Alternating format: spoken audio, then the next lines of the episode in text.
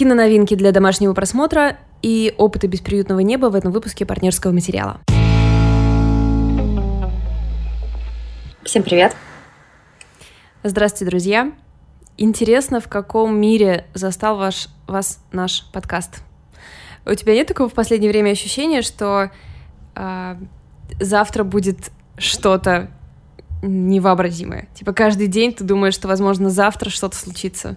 Да, есть такое на самом деле, но это скорее тревожное какое-то чувство, и поэтому оно не очень мне нравится. То есть нет такого, что ну, мне кажется, что вот завтра случится что-то очень классное, и нет, пока к идет. К сожалению, не идет к этому, да, поэтому я просто недавно прочитала о том, что на BBC, о том, что в Италии за сутки от коронавируса умерло 600 человек. И я такая, нет, ничего классного вообще не будет никогда. Да, да, к сожалению, это правда. Очень хочется, чтобы мы поскорее поняли, как нам жить, честно говоря. Э, потому что очевидно, что нам как-то надо по-другому жить, но непонятно как. И поэтому мне немножко странно сегодня рассказывать про книжку, что-то еще. У тебя нет такого ощущения, что как будто бы немножко неуместно? Да, я, я понимаю, что ты имеешь в виду, и я уже на самом деле думала про это, но потом я поняла, что если все, все, все, все, все будет погружено в это, ну, скоро вообще все сойдут с ума. Хочется, знаешь, быть таким лучиком света, двумя маленькими лучиками света. Никто нас никогда так не характеризовал. Это, это правда, это правда. Мы, мы мрачные, унылые личности. Я согласна, mm. мрачными, унылыми лучиками света. Нет, серьезно, реально иногда просто хочется на что-то отвлечься. Я вчера, например, смотрела La La Land потому что просто О, я хотела отвлечься. какая отличная идея. Да, а еще отличная идея говорить La La Land, когда у тебя проблемы с дикцией, ты не выговариваешь твердую L. Так что, да. В этом есть свое обаяние. Возможно. Тебе это известно. А, я сегодня хотела рассказать не об одном фильме, а сразу о нескольких, потому что да, да, везде эти подборки фильмов, что посмотреть на карантине и так далее, так далее, потому что я думаю, ну я надеюсь, что многие из вас самоизолировались уже, потому что это лучшее решение сейчас на данный момент. Немножко пользуюсь своим влиянием и напоминаю всем, что лучше, если у вас есть возможность оставаться дома, не посещать массовые скопления людей, пожалуйста, не делайте этого. И я решила посмотреть на современных стриминговых сервисах, какие вообще там есть новые фильмы, что вообще интересного можно посмотреть, тем более, что очень многие из сервисов дают сейчас либо льготную подписку, либо вообще бесплатную какую-то ограниченную подписку. И действительно есть чем поживиться, скажем так. Первые, да, первые два фильма, ну, правда, второй я спиратила, мне кажется, это стыдно, но какие времена, такие меры. Первые Ты два бандитка. фильма у меня немножко, да-да-да, рифмуются. Первый фильм называется «Иди к папочке», и там в главной роли играет Элайджа Вуд. Второй называется «Пушки Акимба», и там в главной роли Дэниел Редклифф. И то, и то это такое ну, такой, знаешь, интеллигентный закос под фильмы категории Б, хотя на самом деле все все понимают, что это там никакие не слэшеры, там не exploitation, а что-то большее. И Самое смешное то, что у меня Элайджа Вуд и Дэниел Рэдклифф рифмуются уже очень давно. Ну, то есть это два чувака, которые сыграли э, довольно в молодом возрасте, а Дэниел Рэдклифф вообще в супер юном возрасте сыграли в таких эпичных сагах, на них обрушилась там мега популярность.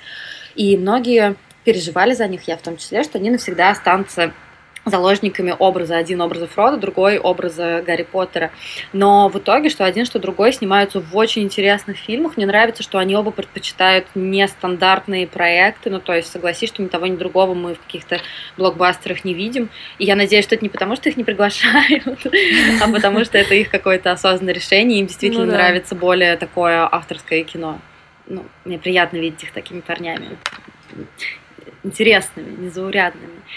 И смешно то, что они оба любят играть таких, знаешь, не то что недотеп, а таких чуваков, у которых, ну, не все в порядке. И они такие ходят растерянные, не понимают, что им делать, но при этом ничего особенно с этим не делают. У них они в каком-то раздрае, один больше, другом меньше.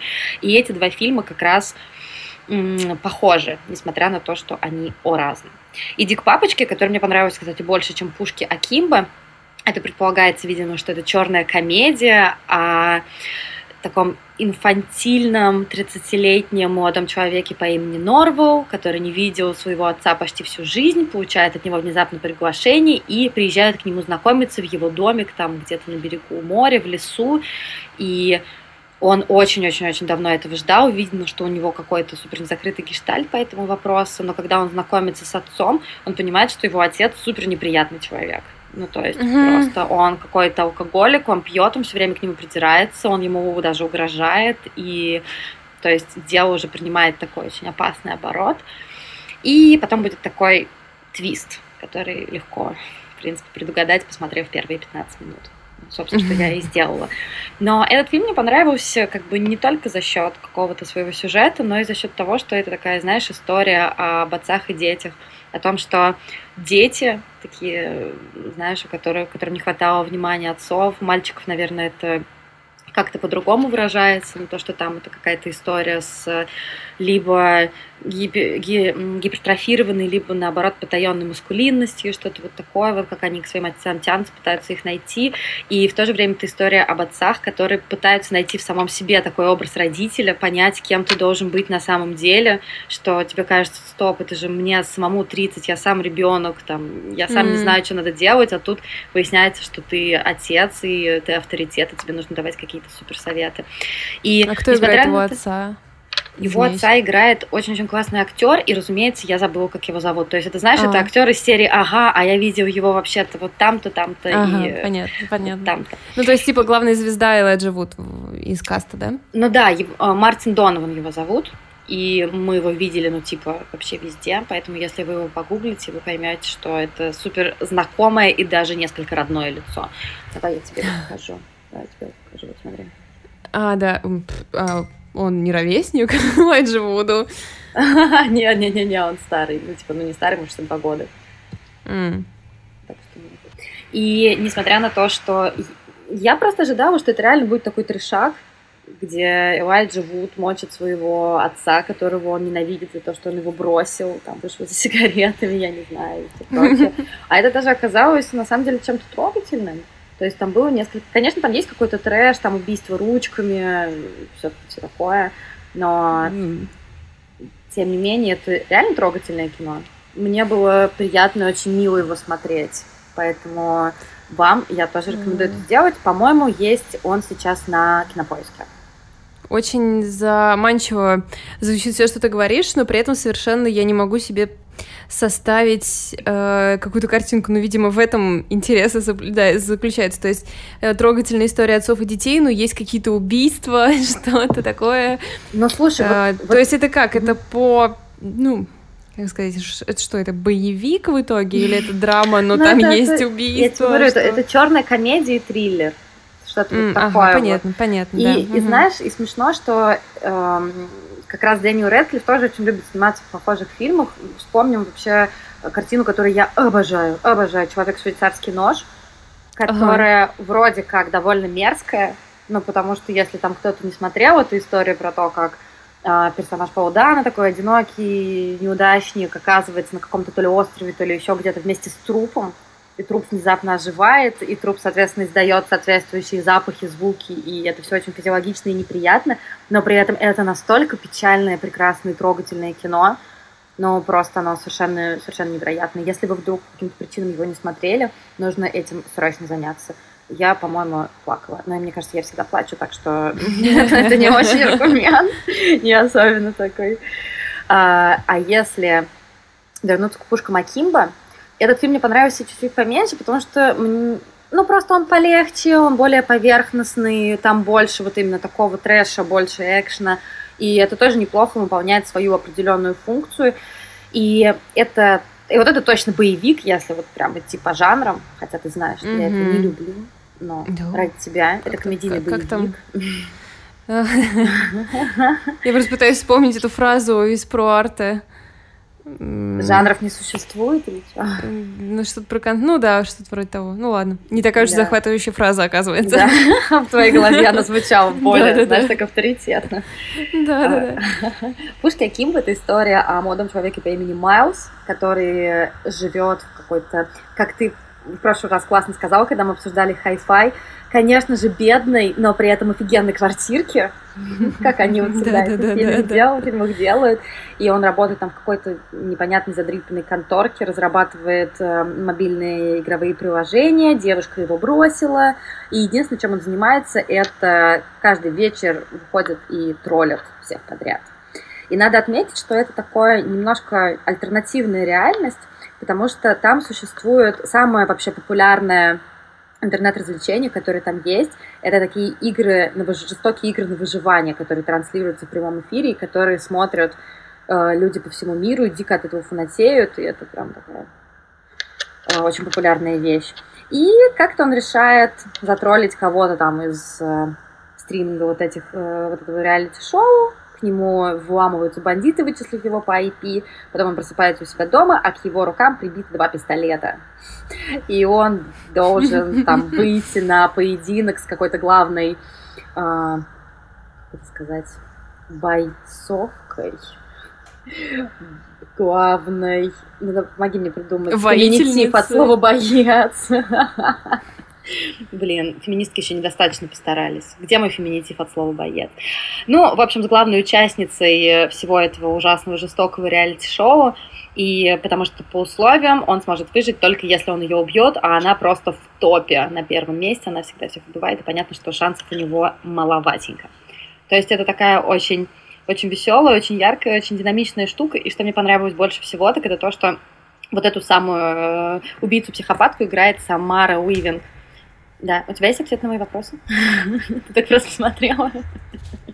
Ее играет Самара Уивин, которую мы видели э, в очень классном прошлогоднем фильме э, «Я иду...» Нет, не «Я иду искать». Как он называется? Как он называется? Там, где невеста приехала к своему... Я иду искать, да. Точно, я иду искать. Невеста приехала знакомиться с родителями своего жениха, и там получился полный трэш. Ну, в общем, Самара Уивинг — много убийств, много крови, хороший саундтрек. И, в принципе, если вам хочется какого-то очень легкого, чего-то очень легкого, то Пушки Аким бы это вполне. Вряд ли вы будете помнить через пару недель, в чем там была суть сюжета, но в конце концов, всегда ли это необходимо? Скажи мне, да. Феминитив, к слову, боец боится. Боится? Хорошо, спасибо. Я теперь я буду это знать. Еще пара хороших фильмов, которые тоже можно посмотреть в сети. Во-первых, на Кинопоиске тоже появился портрет девушки в огне. Тоже один из лучших фильмов прошлого года, который я очень-очень вам рекомендую. На Канском кинофестивале он получил премию за лучший сценарий и что-то там, по-моему, квир пальмовую ветвь за освещение ЛГБТ-темы в кино. Что-то такое в этом получил. Это конец 18 простите, конец 18 века история знакомства двух девушек, которые начинают дружить вместе и проявлять взаимные чувства друг к другу. Дико красивое кино, просто дико красивое кино. Это, знаешь, его многие называли женским э, «Зови меня своим именем». Да, это, в принципе, в принципе, это вполне обосновано. И, кстати, я только что тебе рассказывала в спешле, который мы записывали для наших патронов на Патреоне, про то, как восприняли в этом году э, победу Романа Полански в одной из номинаций на премии «Сезар». Так вот, Аделя Нель, которая играла одну из главных ролей в портрете девушки в огне, везде, мне кажется, были эти видео, там, где она просто встает и выходит на этом моменте. Ох, да, красиво. это победе Романа Полански. Это реально, это было очень красиво. Что еще я вам посоветую? Кстати, на том же Кинопоиске, если говорить про... Нет, Кинопоиск не платил нам денег, что. Нет, к сожалению, не платили. А, есть тоже еще один из хороших фильмов прошлого года, который называется «Прощание». Я тоже о нем, мне кажется, рассказывала. «Прощание Лу Ван». Поэтому тоже, пожалуйста, обратите внимание, если он каким-то образом мимо вас прошел. А, и в завершении для подписчиков Netflix, если вам хочется какого-то интересного кино, но, наверное, с опаской, каким-то с ограничением могу порекомендовать э, Lost Girls или Пропавшие девушки. Я не в каком-то диком восторге от него, но ты знаешь, этой серии, как вот быть, когда фильм тебе не, не вот чтобы очень сильно понравился, но он затрагивает очень важную тему. Вот очень важную тему.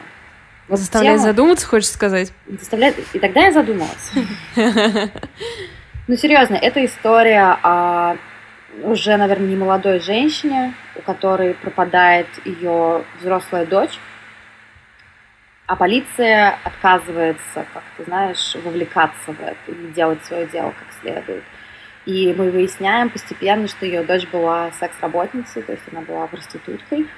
И никто, да, там полицейские в открытую говорят, что там зачем вообще нужно искать проститутку.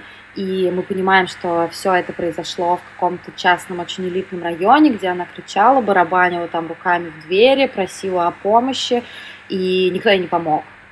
И там даже потом есть момент, когда эта мать сама решает э, провести какое-то расследование, она начинает барабанить тоже в дом какой-то там женщины в этом элитном районе. Э, женщина, жительница звонит в полицию, полиция приезжает через 20 минут. Ну, то есть, понимаешь, понимаешь, вот это вот расслоение. И, э, ну, конечно, это история по реальным событиям, что тоже меня подкупило. Mm, ну да.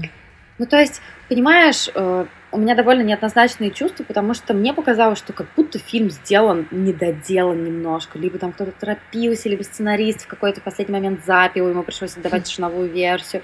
Все персонажи как будто слишком, слишком уж определенные. Ну, то есть вот вот есть мать, и понятно, что там она совершала кучу ошибок в жизни, но она такой сложный человек с золотым сердцем, ну вот что-то вот такое. И если там есть коп, который не хочет э, проводить расследование, то мы понимаем, что он прям противный, противный чувак. То есть нет каких-то полутонов, мне этого немножко не хватило. Mm. Но я действительно задумалась о проблеме вот этого социального расслоения. То есть, по сути, если ты не такой условный благополучный средний класс, то никто тебя не защитит ни до, ни после, и всем, в принципе, будет все равно. И мне кажется, что в Америке, наверное, да, это действительно такая большая проблема. Я не представляю, что у нас происходит. Мне кажется, что это просто какая-то какая дичь. Да, мне, знаешь, иногда, когда смотришь какой-нибудь американский фильм или читаешь книгу американскую и думаешь, вот такая вот проблема существует, как хорошо она показана в этой книге или фильме и все прочее. И потом думаешь, блин, это немножко другая реальность. То есть, ну окей, да. Просто это, знаешь, не обязательно каждый раз проговаривать даже. Да, это, знаешь, из серии, ну, не так же, конечно, похоже, как ты рассказывал, что когда ты готовилась к материнству и читала какую-то книжку шведского автора, да, или... да, да, да, да, и они говорили, что они пьют воду из-под крана. Да, да, да, типа не, на... не кипятите для воды ребенка не надо, просто наливайте из-под крана. Да, спасибо. Хорошо, Поэтому... откроешь кран в Ленинском районе, оттуда коричневая вода течет. В общем, э, фильм называется «Пропавшие девушки», «Lost Girls». Кроме того, очень приятно там посмотреть на Эми Райан, которую мы все видели, наверное, в «Подмене», в «Бёрдмане», что самое главное, в «Офисе». И она действительно хороша, но тоже, знаешь, не покупает, не, не покидает ощущение, что она прям вот, как будто вот она какую-то реплику говорит, и она прям думает, пожалуйста, дайте мне Оскар, пожалуйста, дайте мне Оскар. No. Ну, то есть вот это ощущение, когда кто-то слишком старается, я просто, да. я просто его ненавижу. А это как-то так всегда видно, и, в общем, не знаю, вроде очень странно, да, вроде посоветовала, а вроде и не посоветовала. Ну, есть такие фильмы, которые ты, типа, ты не можешь посмотреть все фильмы, которые будут вызывать у тебя только дикий восторг. Также и с книжками. Ну... Вообще шансов на это не очень много. Ну да, наверное. А я ну, бы, общем, знаешь, это, это последний твой фильм в подборке? Да, да. Я бы еще вбросила просто, пока вы на Нетфликсе.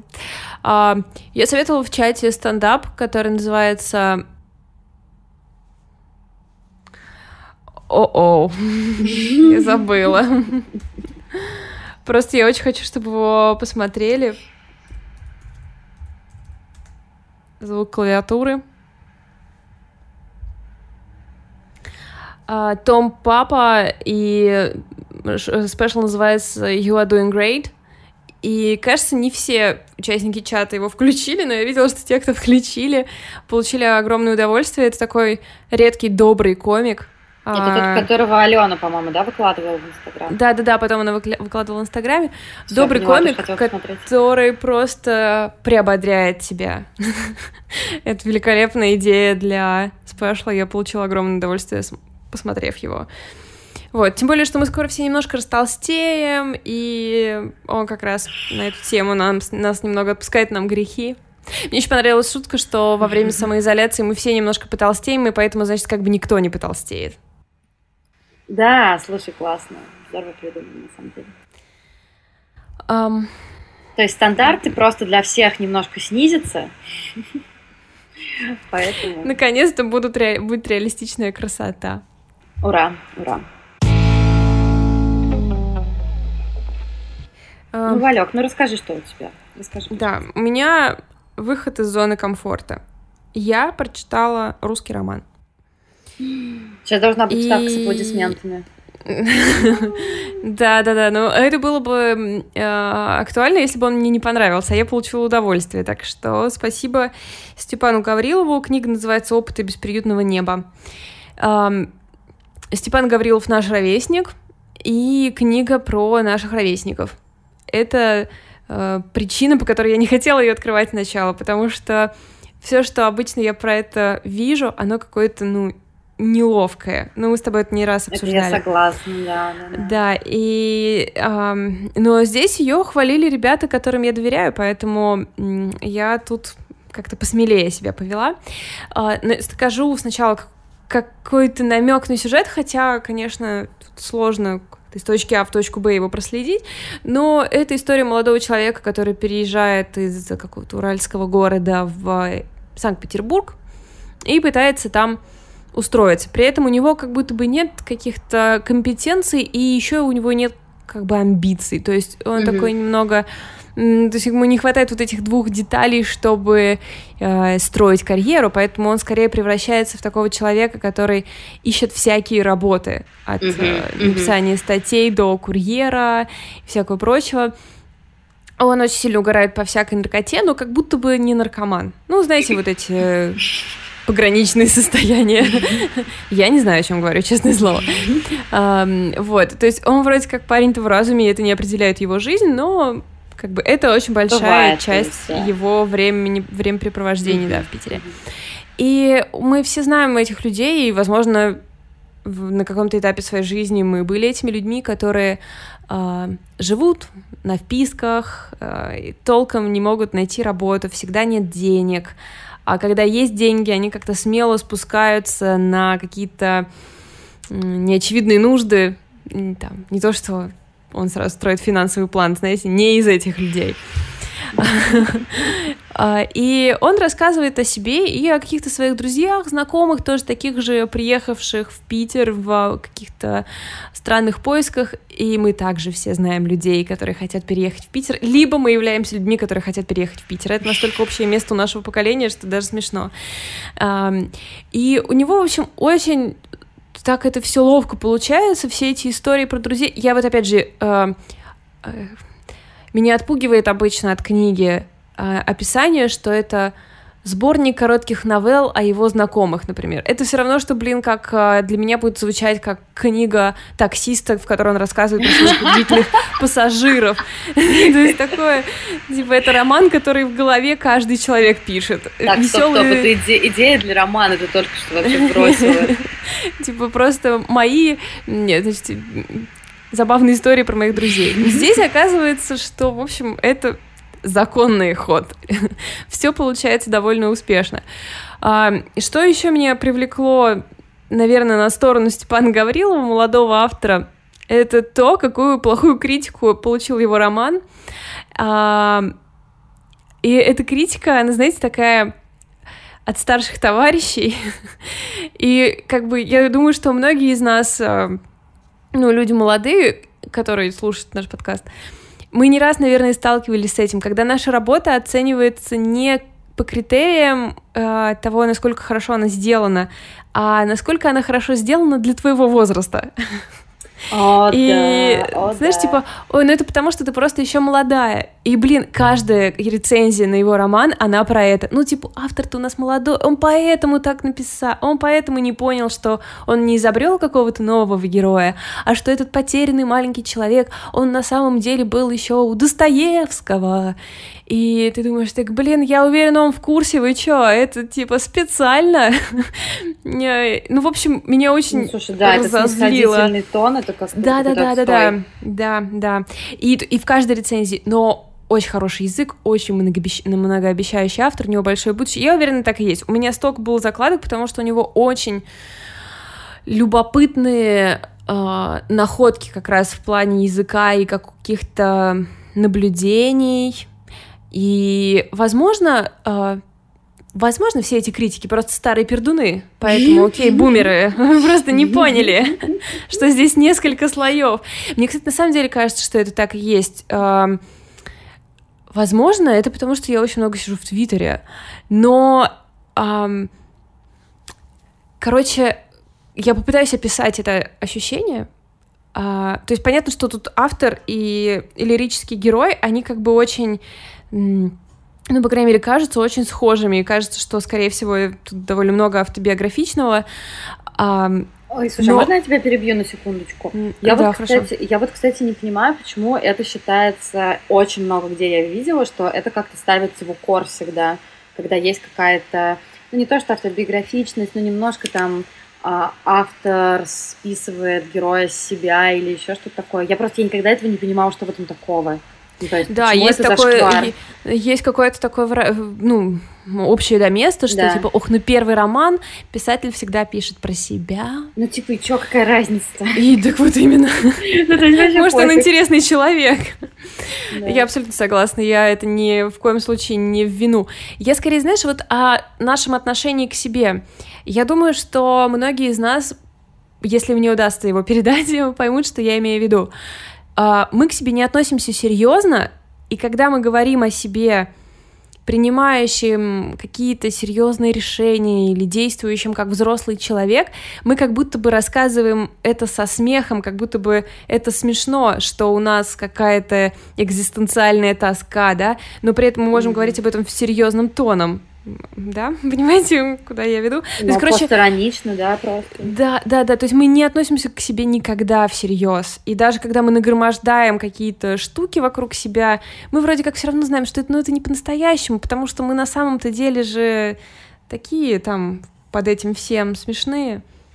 Ну, наверное, все все понимают и как-то да, и вот я это подумала, такая защитная реакция, которую все, все понимают, и как бы никто тебе ничего не скажет, что типа ах ты какой да. постраничный, все тебе надо иронично обыграть, это все потому, что ты мертвый внутри. Ну, как бы нет, просто все ну, все понимают. Да, да, то есть даже когда ты расскажешь про какие-то грустные события в своей жизни, да, ты почему-то все равно рассказываешь про них как-то в общем, вот со всем вот этим вот багажом. И мне кажется, короче говоря, что просто это то, что не считалось, возможно, критиками. Ну, мне так показалось. Потому что я, ну, мне показалось, что хотя, да, герой к себе вроде как серьезно относится, но все такое, он все про себя прекрасно понимает. То есть там критики пишут, вот он, значит, потому и посему не может устроиться в жизни, потому что он вот такой и такой. Да он это знает отлично, это не загадка для него. То есть мы прекрасно представляем себе свои недостатки, и это окей. Мы, типа, с ними смирились, и э, мы можем злиться на, на себя за них, иронизировать над собой из-за них, но это, в общем, э, какая-то загадка, которую нам нужно разрешить в течение романа. Вот, поэтому, в общем, как они, э, критики, считали, что Степан Гаврилов просто молодой автор, я так считаю, что они просто немножко бумеры, так что и ничего не поняли про нашу молодую душу. Угу. А вот э, Гаврилов все понял, так что читайте. Ладно, нет, я уже что-то за... за... Мне самой не нравится мой тон, извините. Мне нравится, мне нравится. Э, я уже сказала про его язык. А, это очень классный гибрид какой-то такой забавной литературной подачи. В каких-то местах вернуты очень такие редкие, явно найденные где-то э, на задворках твоего вокабуляра словечки, но при этом там следующие могут быть какие-то наши повседневные сокращения и выражения, и это, опять же, не часто случающийся хороший микс. А, удается это сделать. Я огромные куски себе вы, выписала, которые я бы хотела вам прочитать, чтобы вы поняли, что это такое. Давай. Ну, знаете, очень много отступлений, каких-то рассуждений, раз какое-нибудь эссе в середине, и прям мне все понравилось. Все понравилось. Все эти мысли показались мне, ну, как сказать, эм, имеющими право на существование. Э, очень многие из них довольно удачные. Очень точное описание поколения, в общем. Даже несмотря на то, что я не могу э, сказать, что у меня был такой опыт, который он описывает, э, потому что я скучный человек и живу свою жизнь по правилам. Но я все равно во многом поняла, о чем он говорит. Ладно, в общем, прочитаю кусок, окей? Купчина, ты для меня олицетворяешь невозможность империи, невозможность чистой петербургской мечты, той грезы, за которой едут такие же, как я, идиоты со всей России. Едут, чтобы стать звездами какого-нибудь нового...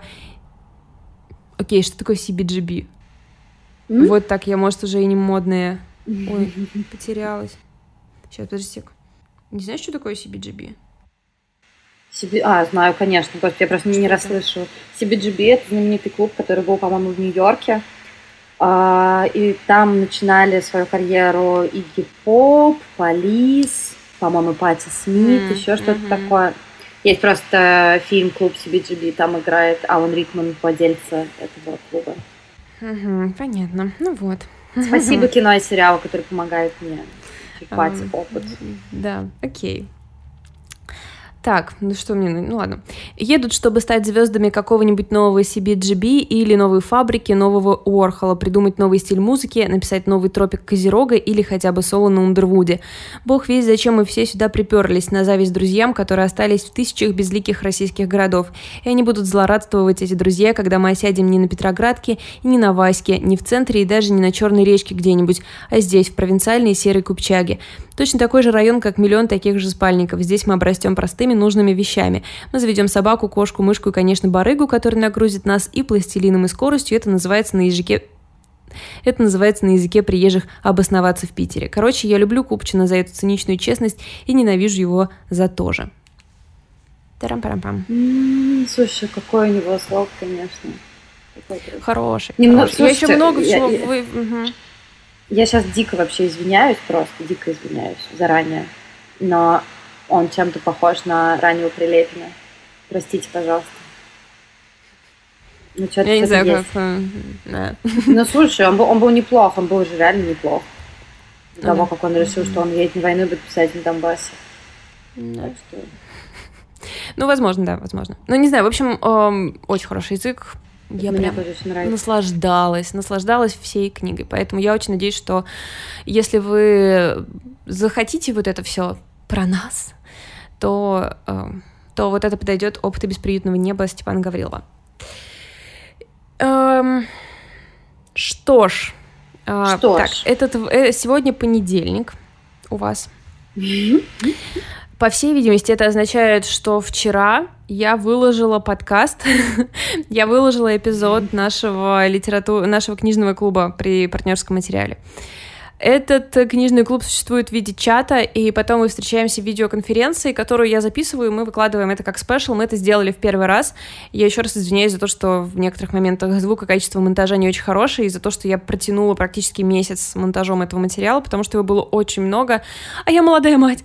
Вот. Но следующий, я уверен, пройдет гораздо лучше и быстрее. А, в конце марта выйдет выпуск, посвященный книге «Наследство», а, вот.